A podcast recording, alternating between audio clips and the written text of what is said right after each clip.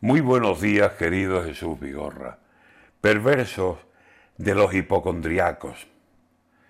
He oído que van a hablar hoy de los hipocondriacos y empecé a sentirme mal en cuanto me lo anunciaron.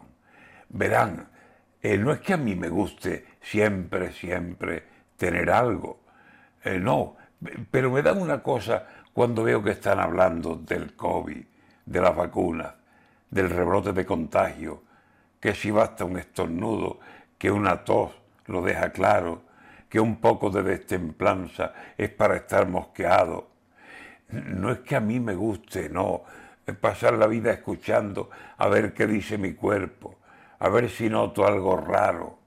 No, no, yo, yo no soy así, pero si alguien a mi lado tose con una tos seca y dice, me he puesto malo, antes de que él enferme, ya estoy yo cogiendo el jato y marchándome a mi casa y en los cajones buscando pastillas, algún jarabe y me tomo tres o cuatro cucharadas del jarabe y seis pastillas me trago.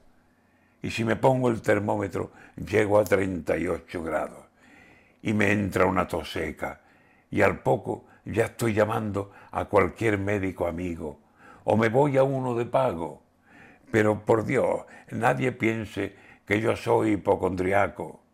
Soy, digamos, precavido, hombre prudente, digamos. Si ahora hablan de viruela y termino dando saltos y me harto de cacahuetes y se me antojan los plátanos y empiezo a hacer monerías, no es que yo esté ya pensando en la viruela del mono que me va a entrar en un rato. No, e, es que me gusta poner el parche antes del grano.